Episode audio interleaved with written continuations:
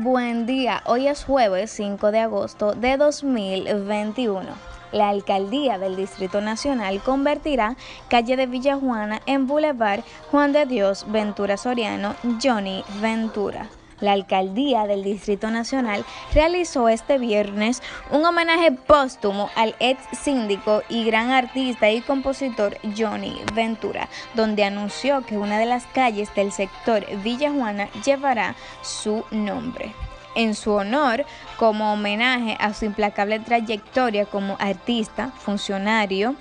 político y amigo de los dominicanos, estaremos sometiendo ante el Consejo de Regidores en el día de hoy la petición para que la importante calle de su amada Villa Juana lleve su nombre. La que hoy conocemos como la calle Moca será el bulevar de Juan de Dios Ventura Soriano, explicó la viuda de Ventura, la señora Josefina Ventura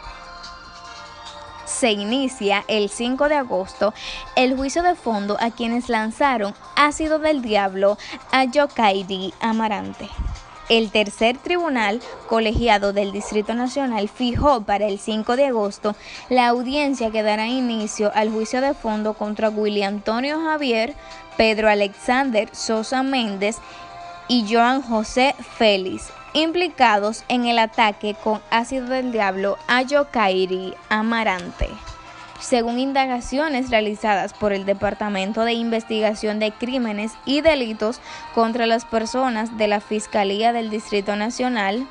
William Antonio Javier, expareja de Yokairi Amarante, ofreció 25 mil pesos a Pedro Alexander Sosa Méndez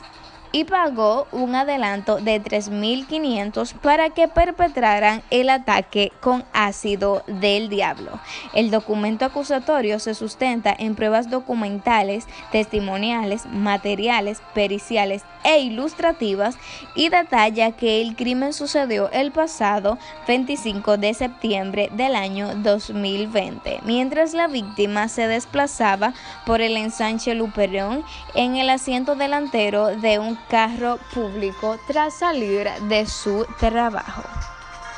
Nuevo presidente del Tribunal Superior Electoral asegura que será un garante de la democracia y un guardián del debido proceso. Los jueces que conforman el nuevo Pleno del Tribunal Superior Electoral tomaron presión mediante un acto protocolar llevado a cabo en la sala de audiencias de esta alta corte en la mañana de hoy el presidente del Senado de la República, Eduardo Estrella, y la magistrada Nancy Salcedo Fernández, jueza de la Suprema Corte de Justicia, en representación del Consejo Nacional de la Magistratura, hicieron entrega formal del traspaso de gestión por un periodo de cuatro años, tal y como establece la Ley 29-11. Tras ser posicionado como juez presidente, el magistrado Camacho Hidalgo aseguró que el Tribunal Superior Electoral será un garante de la democracia y un guardián del debido proceso.